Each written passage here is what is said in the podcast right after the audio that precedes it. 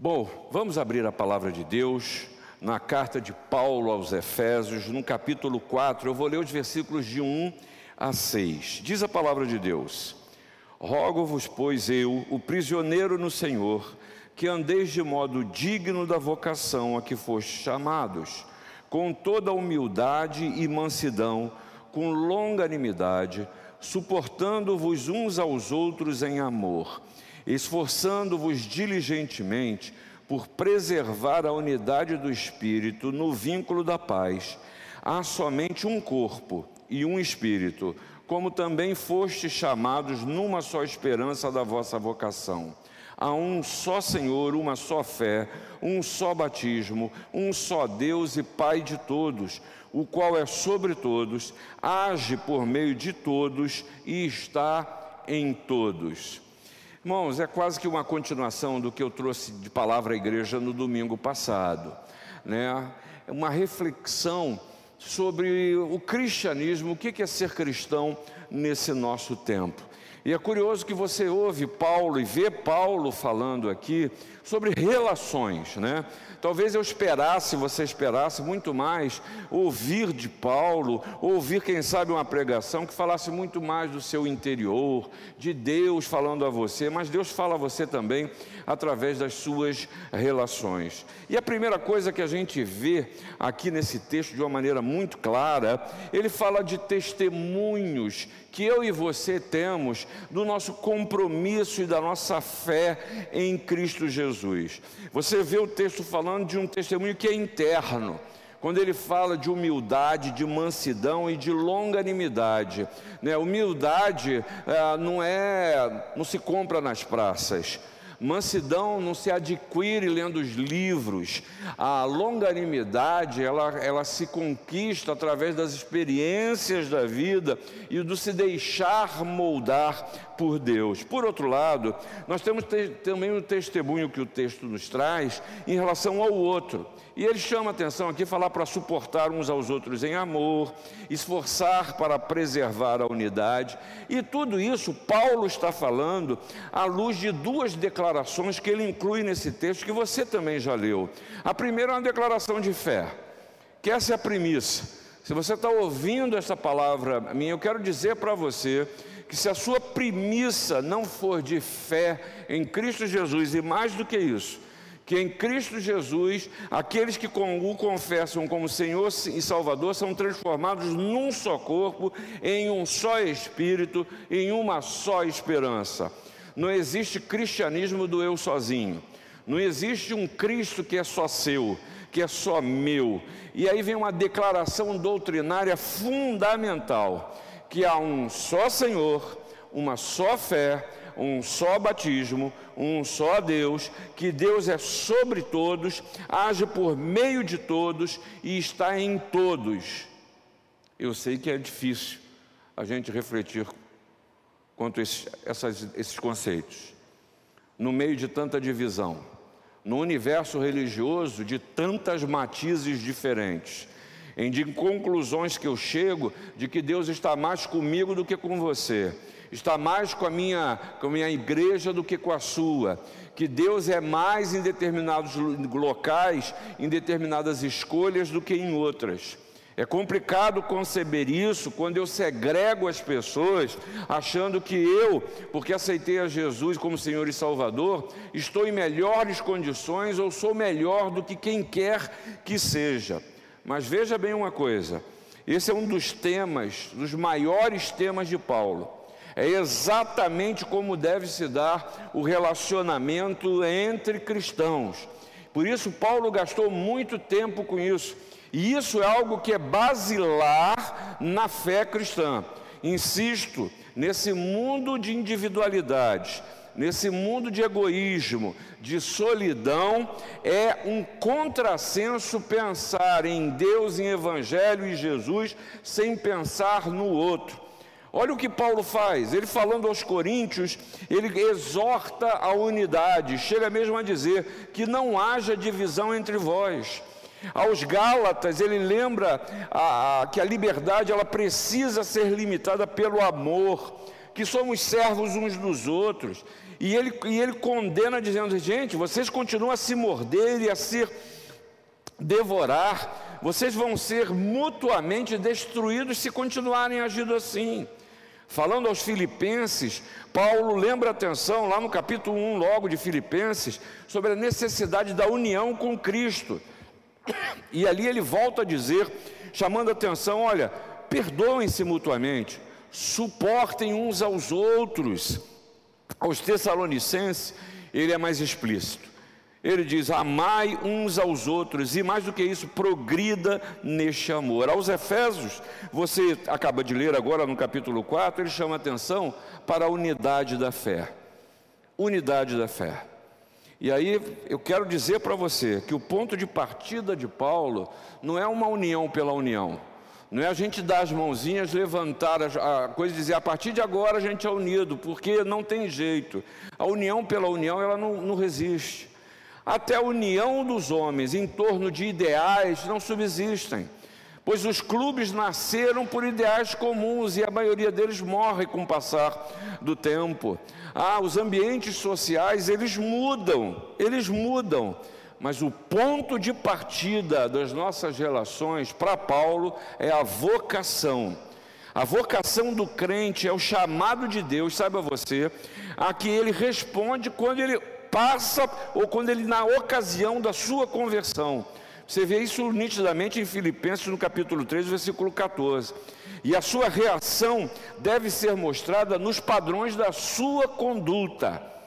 Vocação é mostrada nos padrões da conduta. E tem outra, outra palavra que ele usa aqui, ele fala de digno, fala de dignidade, que mostra exatamente a conexão entre o plano de Deus e a aceitação por parte do crente. E isso é expresso na vida diária. Ser digno é receber essa vocação da parte de Deus e vivê-la diariamente. Por isso que o que eu quero falar para você neste culto, nesse dia, é sobre a unidade da fé em Cristo. E a primeira coisa que Paulo nos chama a atenção é sobre a dignidade da vocação.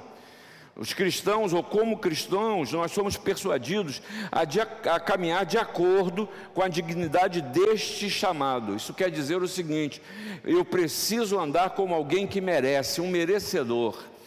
É muito curioso esse evangelho que se vive sem compromisso.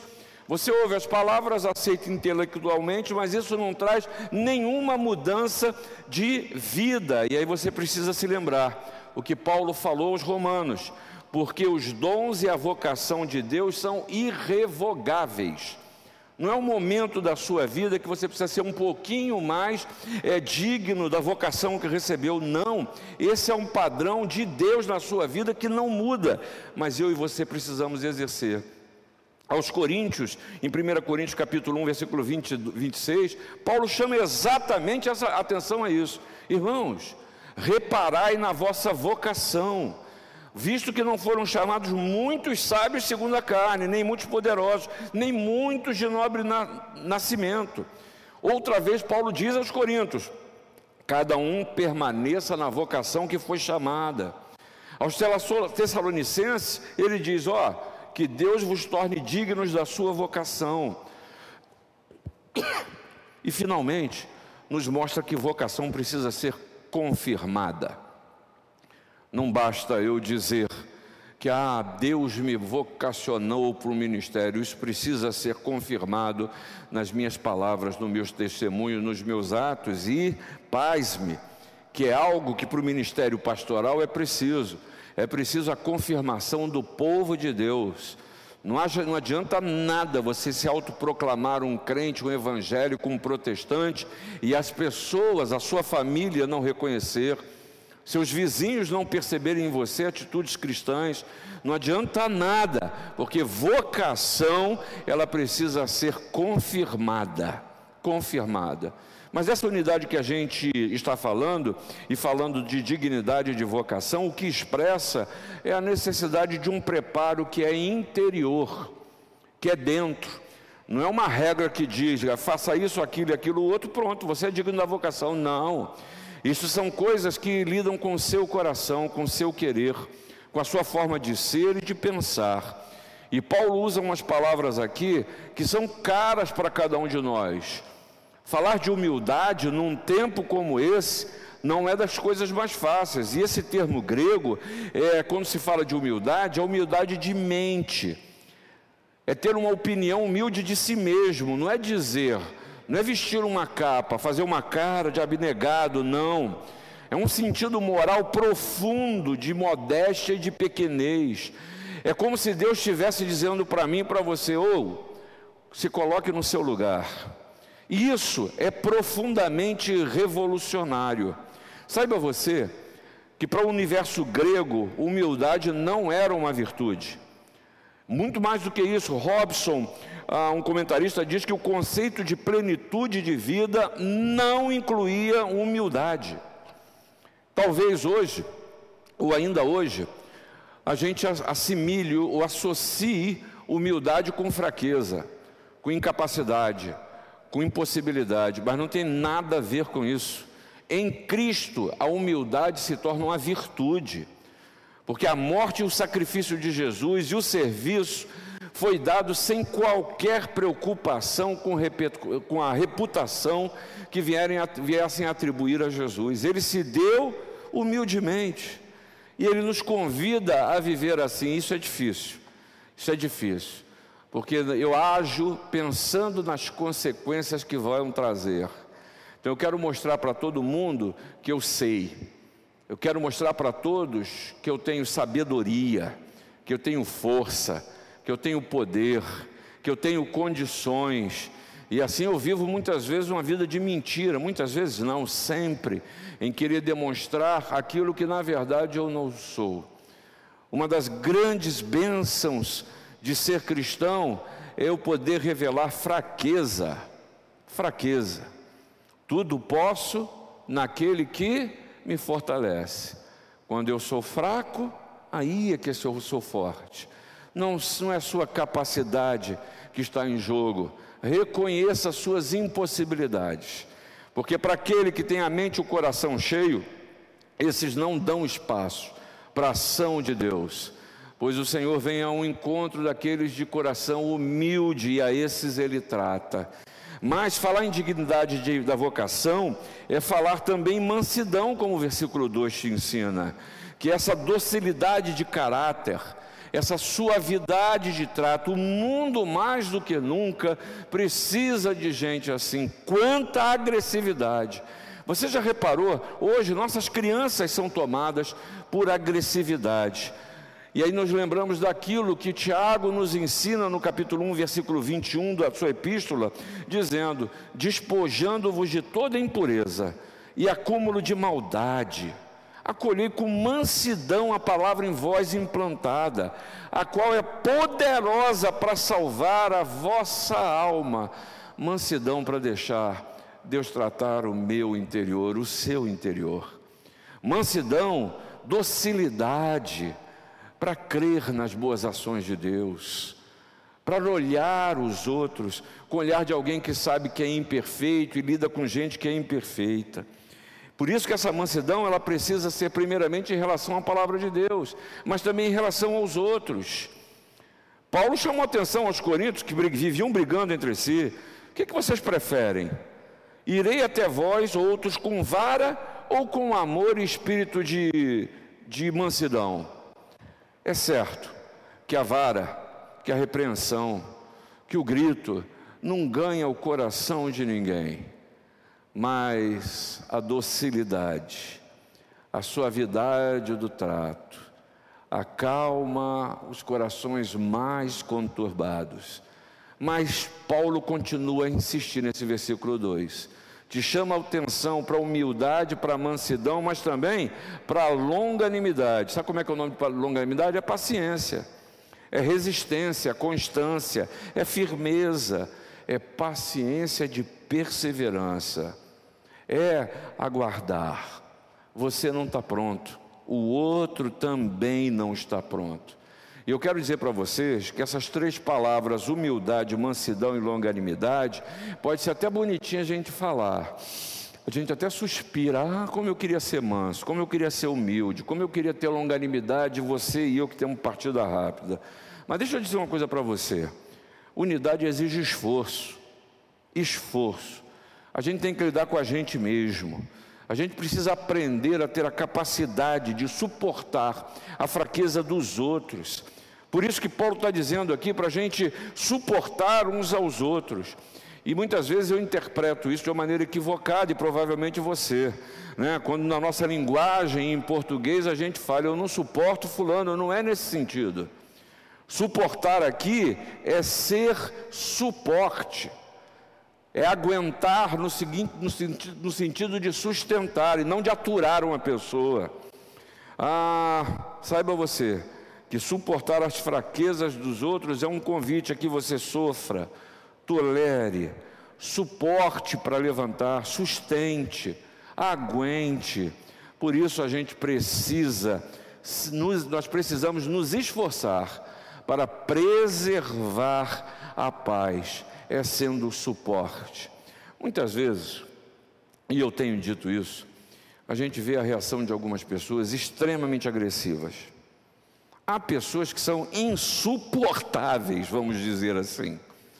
Porque qualquer coisa que você fala já vem com sete pedras, já chega falando mal, nunca está nada bem, mas você saiba que a gente precisa aprender a analisar as reações uns dos outros, porque há pessoas que são assim, porque na verdade elas estão gritando, dizendo: Eu não estou aguentando, é comigo mesmo, eu não estou suportando, é a minha vida, a carga para mim está pesada demais, eu não estou suportando, eu preciso de gente que me sirva de suporte.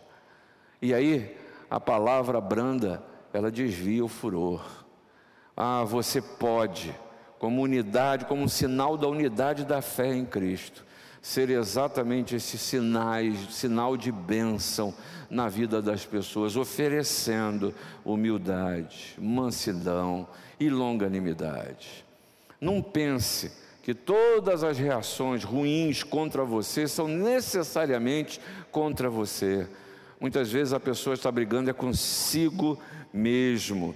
E a capacidade de suportar as fraquezas dos outros é algo que a gente precisa se esforçar para é, preservar. Segunda coisa que Paulo nos ensina e que também não é fácil, também não é fácil, é porque não basta dizer e acalentar ou bater no meu peito, acalentar meu coração ou bater no peito dizendo: Eu fui chamado por Deus, eu fui vocacionado e vivo dignamente o Evangelho.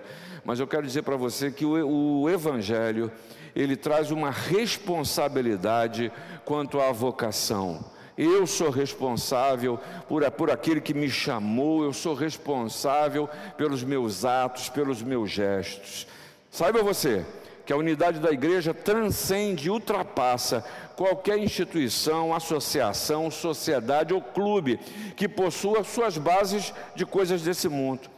Paulo sabia muito bem da variedade de temperamentos, de raças, de origens sociais, mas ele chama a atenção alguma coisa que é fundamental.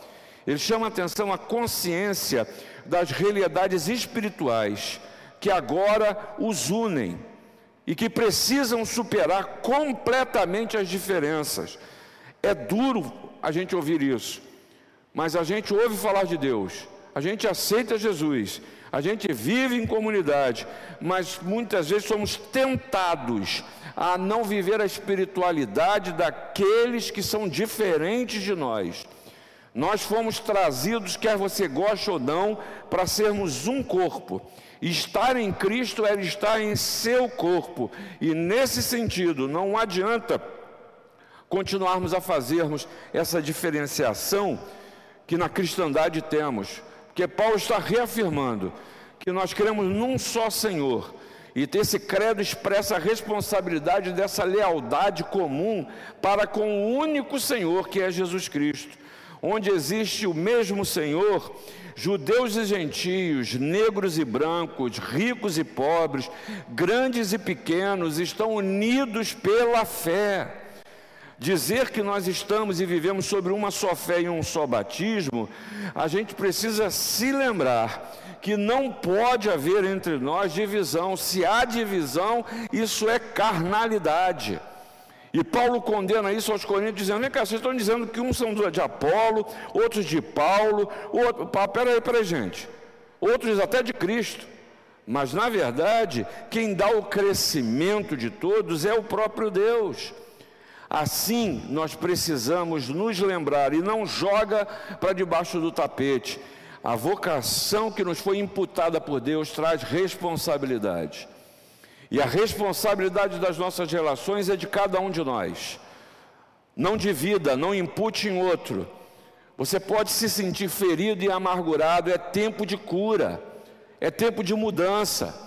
É tempo de pararmos de olhar uns aos outros com desconfiança. É verdade que maldito é o homem que confia no homem, mas cuidado para você não estar execrando aquelas mãos que têm te abençoado e nem você percebe isso.